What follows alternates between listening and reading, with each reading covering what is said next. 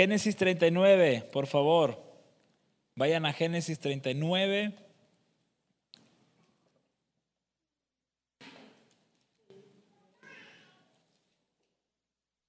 Génesis 39, verso 7 en adelante. Segunda vez que abro esta Biblia. Ayer solo la abrí para, para verle la letra, el tamaño y nada más. Así es que estoy muy emocionado. Génesis 39, verso 7. En adelante. Y este episodio número 6 o 5, a ver, llevamos a David, llevamos a Santiago, llevamos a Moisés y llevamos a Sadrach, Mesach y Abednego y 5. En este quinto episodio llamado Conozcamos a José. Y dice así, Génesis 39, versos 7 al 20. En la nueva Biblia de las Américas dice así, sucedió después de estas cosas que la mujer de su amo miró a José con deseo y le dijo, acuéstate conmigo. Pero él rehusó y dijo a la mujer de su amo, estando yo aquí, mi amo no se preocupó, no se preocupa de nada en la casa y ha puesto en mí y ha puesto en mí, en mi mano, todo lo que posee. No hay nadie más grande que yo en esta casa, y nada me ha rehusado excepto a usted, pues es su mujer. ¿Cómo entonces podría yo hacer esta gran maldad y pecar contra Dios? Y ella insistía a José día tras día, pero él no accedió a acostarse con ella o a estar con ella. Pero un día, pero un día en que él entró en la casa para hacer su trabajo, y no había ninguno de los hombres de la casa allí dentro. Entonces ella tomó a José de la ropa y le dijo, acuéstate conmigo. Pero él le dejó, pero él le dejó su ropa en la mano y salió huyendo afuera. Cuando ella vio que él había dejado su ropa en sus manos y había huido afuera, llamó a los hombres de su casa y les dijo, miren, Potifar, nos ha traído, Potifar nos ha traído un hebreo para que se burle de nosotros. Vino a mí para acostarse conmigo, pero yo grité a gran voz. Cuando él oyó que yo alzaba la voz y gritaba, dejó su ropa junto a mí y salió huyendo afuera. Ella dejó junto a sí la ropa de José hasta que su señor vino a casa. Entonces ella le habló con estas palabras, vino a mí el esclavo hebreo que nos trajiste para burlarse de mí. Y cuando levanté la voz y grité, él dejó su ropa junto a mí y huyó fuera. Cuando su señor escuchó las palabras de su mujer, que su mujer le dijo, esto es lo que tu esclavo me hizo, él se encendió, se encendió su ira. Entonces el amo de José lo tomó y lo echó en la cárcel, en, lugar, en el lugar donde se encerraba a los presos del rey. Allí permaneció en la cárcel. Señor, Háblanos a través de esta porción y a través de conocer un poco y, no a, detalles profundos la vida de José.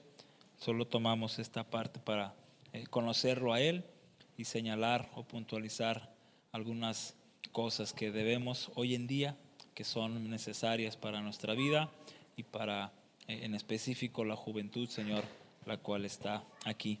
Háblanos, Señor, de manera especial a cada uno y por siempre a ti la gloria en Cristo. Amén. Amén. ¿Quién fue José? Súper rápido. ¿Hijo de quién? De Jacob. ¿El, eh, eh, ¿Qué número era él? El más pequeño, ¿cierto? El menospreciado, el que fue vendido, el que, querían asesinar, pero al final un hermano, se compadece y, pues lo vende, ¿no? E, este mismo hombre llega a, ser esclavo, ¿no? De, en Egipto y poco a poco el Señor pone gracia en él y por medio de, de, interpretar los sueños que Dios le había dado esa habilidad o ese poder o ese don para interpretar sueños es que él va subiendo no de posición y llega al lugar donde podemos leer que él estaba. Y este es José. Es una historia de fidelidad, es una historia de, de perseverancia, es una vida de fe y sobre todo un hombre que demostró amor para con Dios, un hombre que jamás titubeó de lo que Dios eh, eh, eh, hacía y decía, un hombre que pudo permanecer fiel en su creencia hasta el último día de su vida. Y nos muestra su historia, si tú la lees detenidamente en capítulos atrás, puedes encontrar en él un hombre que confió en la soberanía de Dios por encima de cualquier circunstancia. Tan solo el, breve resumen que hicimos de él, pero si tú lees a detalle, podrás ver que sus circunstancias, la mayoría fueron trágicas, devastadoras, y aún en medio de eso, él pudo ver que en todo eso estaba Dios mostrando su poder, su amor y guardando su vida. En este pasaje, la situación específica que hoy pudimos leer, trata sobre esta mujer que deseaba, y ya saben en qué sentido, deseaba a José, ¿sí? Y sé que hay adolescentes, pero sé que los niños no desconocen, no desconocen ya esto. Y los más niños pues no entienden nada, ¿no? Como Belén y mi niña. Pero sé que todos saben los deseos que esta mujer tenía para con él. Eran eh, eh, deseos que meramente tenían que ver con la parte eh, sexual. Y el asunto aquí es que José tiene una fuerte convicción. ¿Y cuál era esta fuerte convicción? ¿Alguien puede decirme alguna?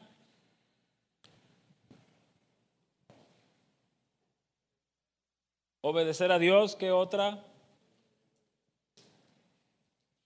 Hay una convicción en específica, ojalá que alguno, ojalá que alguno la atine. Creía en Dios, muy bien. ¿Algo más? No pecar. ¿Era qué? Era fiel, ¿qué otra? Están cerca.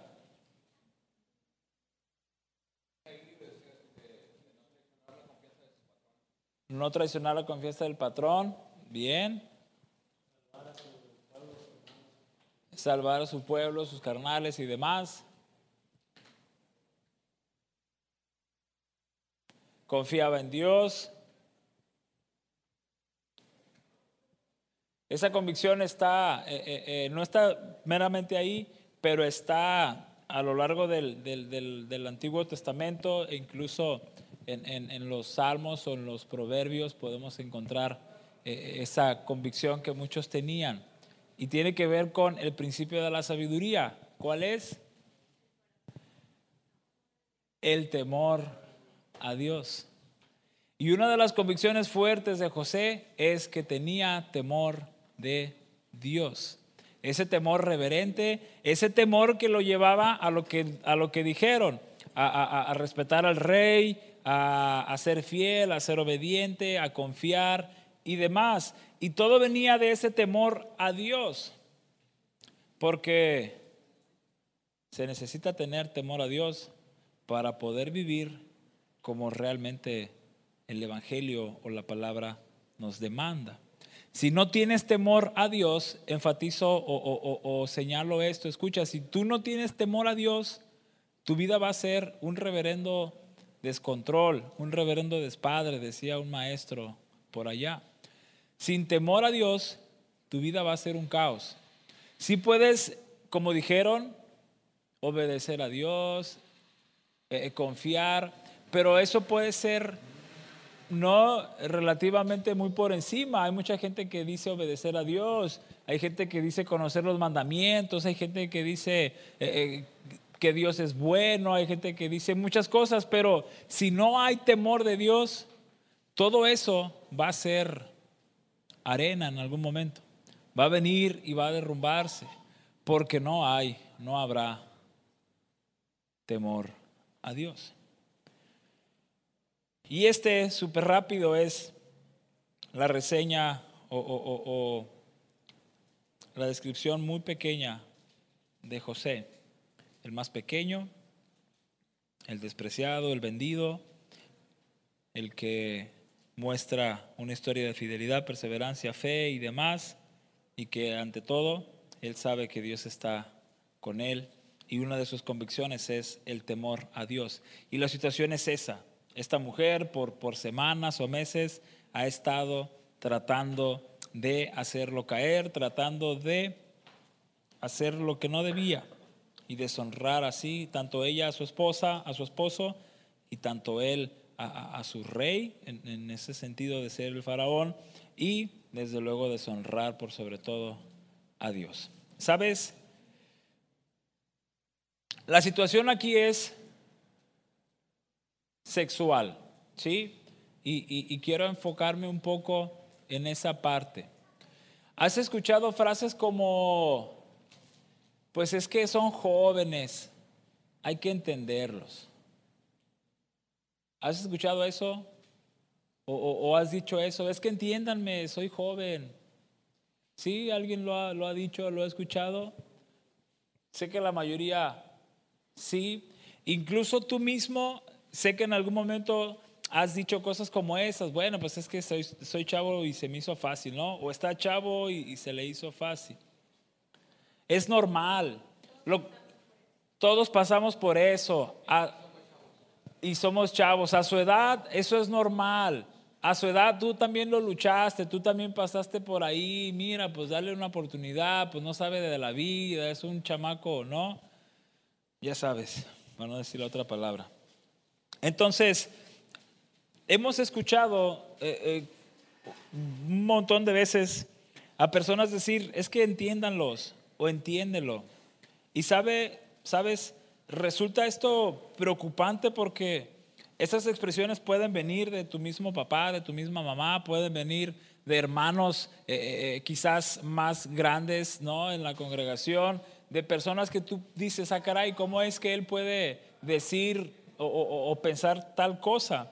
Y eso es lo preocupante. Incluso eh, eh, que líderes o pastores puedan decir, pues es que es normal, e, es la edad. No, no, no hay que condenarlos, no hay que juzgarlos, no hay que ser agresivos o crueles con ellos. ¿Sabes? Eso sí es realmente más un problema. No podemos eh, eh, eh, atacarlos porque se van a desviar, van a, salirse de la iglesia y vamos a caer mal y entonces ¿dónde van a tener el lugar seguro? Pero eso realmente va a estar llevándolos más a pecar y tú estarías siendo más una piedra de tropiezo que realmente un instrumento de gracia para mostrar la bondad de Dios y al mismo tiempo la disciplina como la Biblia nos la va a mandar. ¿Sabes? Eso no tiene que ser normal. Eso no tiene que ser expresiones que tú digas o que debas tolerar en los demás. Eso de que es así, son normales, entiéndelos. Tú y yo tenemos que quitar esas expresiones y erradicar ese vocabulario de nuestras vidas y de nuestras iglesias, en este caso, y de donde sea que vaya, ¿sabes? Eso es normal, es un problema, es un trágico problema. ¿Y sabes por qué no es normal? Porque aquí tienes, y acabamos de leer, la historia de un joven, y entiéndase joven, 30, más menos. Entiéndase que tenemos la historia de un joven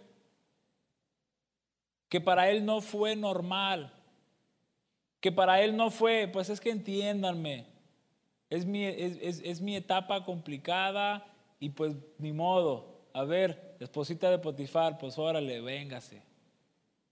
Ya los demás me van a entender porque estoy chavo.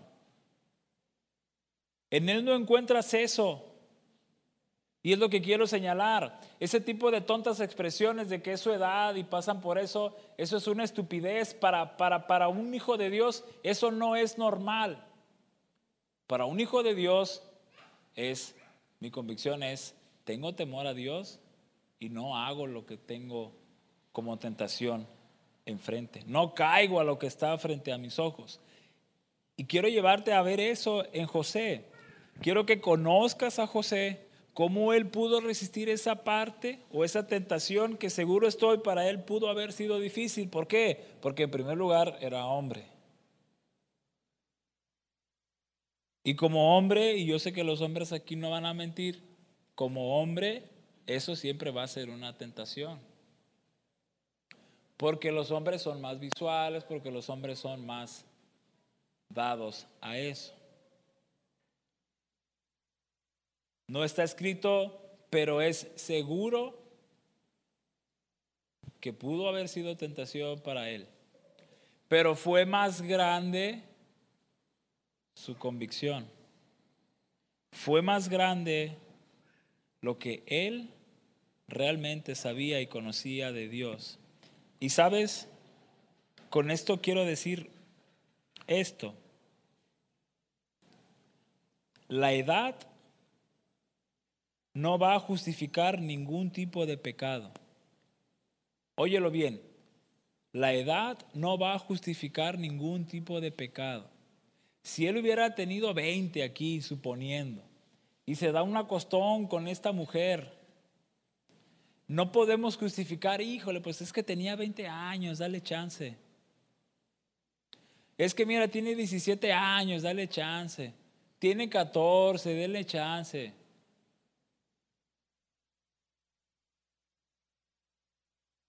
La edad nunca va a justificar ningún pecado. Nunca. Nunca. Y José quiere demostrarnos eso, que su edad, a pesar de ser joven, no iba a ser motivo para permitirse caer en esa tentación. Jamás usó de excusa su edad para. Al contrario, usó su edad para mostrar que podía ser ejemplo, para mostrar que podía ser obediente, para mostrar que tenía temor a Dios. ¿Qué le dice Pablo a Timoteo? Un pasaje que quizás la mayoría se sabe parafraseado. Que nadie tenga que en poco tu juventud. Que nadie te menosprecie por estar chamaco o mocoso.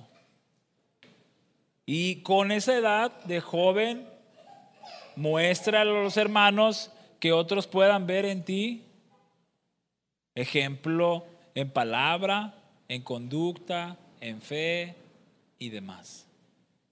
¿Te das cuenta que la edad jamás va a justificar ningún tipo de actitud pecaminosa?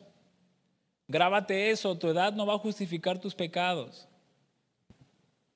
Es que es mi edad la que me hace fumarme un cigarro. Es que es la edad en la que estoy pasando la que me hace tener sexo, fornicar. Es que es la edad en la que estoy tentado a, ver lo que no debo. Es que es la edad en la que eh, se experimenta esto. No, eso es una estupidez de la vida. Tu edad nunca va a justificar ningún pecado. Puedes llegar a 50 y puedes seguir pecando igual o peor y no puedes usar esa edad para justificarlo. José sabía eso. José sabía muy bien eso. Él mostró fidelidad a Dios como ustedes dijeron y mostró, escucha, añadiendo, mostró una vida de santidad. Si alguien quieres que te muestre o dé testimonio de santidad, José es uno. Él caminó como un cristiano debía o debe caminar hoy en día. Un cristiano temeroso de Dios, un cristiano viviendo en santidad. Este es el caso de él. Y muchos hombres más en la escritura nos pueden dar testimonio de temor a Dios, de fidelidad a Dios, de obediencia a Dios y demás. Tenemos el caso de María, la madre de Jesús. Tenemos el caso, como vimos la semana pasada, de Sadrach, Mesach y Abednego, que por cierto no hemos subido el podcast, lo vamos a subir, aunque sean dos, no pasa nada. El campamento nos detuvo ahí de hacer eso y la mala señal o la poca señal. El caso de ellos y el caso de muchos jóvenes más en la historia que han mostrado realmente que pueden no seguir sus impulsos, que pueden hacer morir sus deseos pecaminosos, el ejemplo de hombres y mujeres que han hecho a un lado la rebeldía y que han realmente, que realmente han mostrado ahora una vida de obediencia. Jóvenes que, como señalé hace un momentito, jóvenes que han tenido su juventud para ser ejemplo en palabra, en conducta, amor, fe y pureza. Y la cita es 1 Timoteo 4:12. Joven, conocer a José ahorita es muy corto, porque ya mero tenemos que terminar.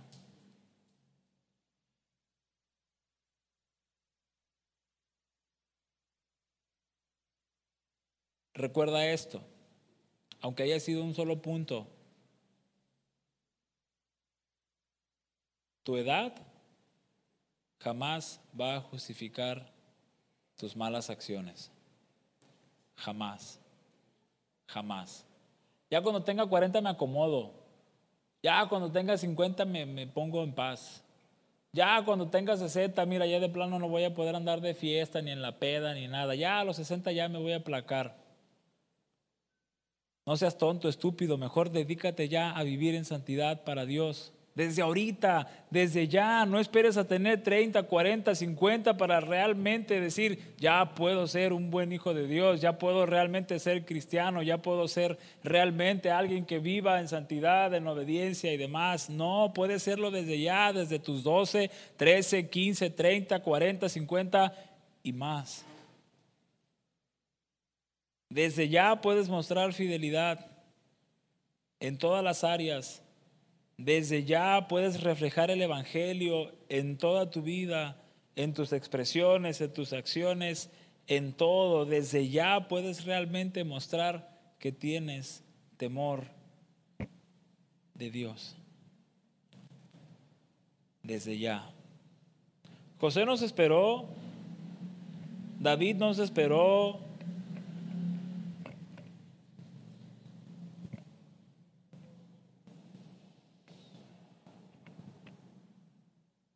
Al final, tú sabes, creo, que la historia de José toma un, un buen giro.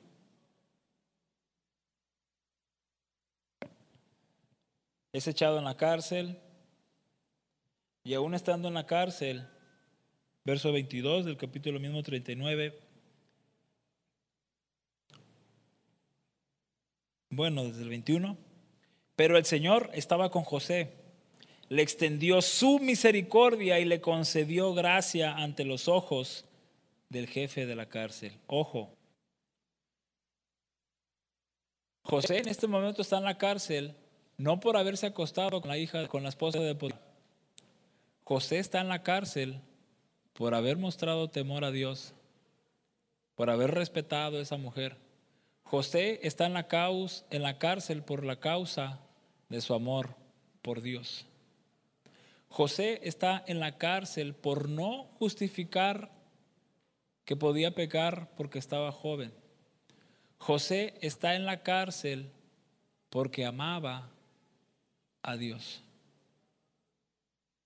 Si tú tienes que pagar con lo que sea por hacer el bien y por ser obediente y por mostrar amor a Dios, hazlo.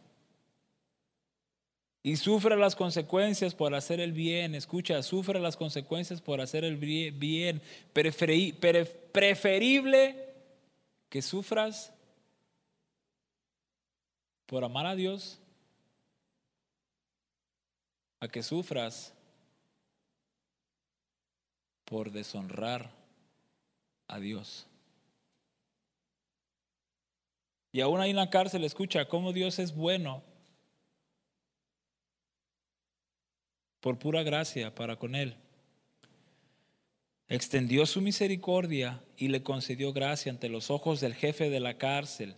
El jefe de la cárcel confió en, confió en mano de José. Confió en mano de José a todos los presos que estaban en la cárcel y de todo lo que allí se hacía. Él era respetable. Joven, ¿quieres que tu vida, tu vida sea respetable? Teme al Señor, huye de toda tentación. El jefe de la cárcel no supervisaba nada que estuviera bajo la responsabilidad de José, porque el Señor estaba con él y todo lo que él emprendía, el Señor lo hacía prosperar.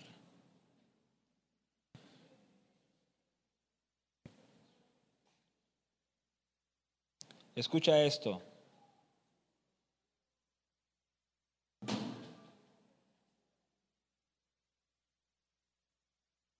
En todo, esto va a ser así. Él sigue siendo el mismo. Él no ha cambiado. El caso de José es trágico. Seguro en la cárcel en ese momento pasó hambres, seguramente en la cárcel pasó eh, eh, eh, burlas, golpes, demás, lo que sucede en, cualquier cárcel de cualquier parte del mundo. Pero él sabía que Dios estaba con él y que Dios no cambiaba y no iba a cambiar para con él. Y en toda circunstancia, joven, Dios va a estar contigo cuando haces el bien, cuando haces lo correcto. Por sobre todo, el Señor te va a respaldar. El Señor va a mostrar su gracia para contigo, siempre y cuando tú hagas lo correcto. Cuando hagas lo correcto. Es que siento que Dios no está conmigo, siento que Dios... ¿Cómo está tu vida? ¿Cómo está tu vida con Él? Es que todo me está saliendo mal, no tengo trabajo, no me ajusta el dinero. ¿Dónde está tu corazón? ¿Qué está siendo tu prioridad? ¿De qué manera estás viviendo? Aquí está el ejemplo. Aquí está José, por eso conoce a José.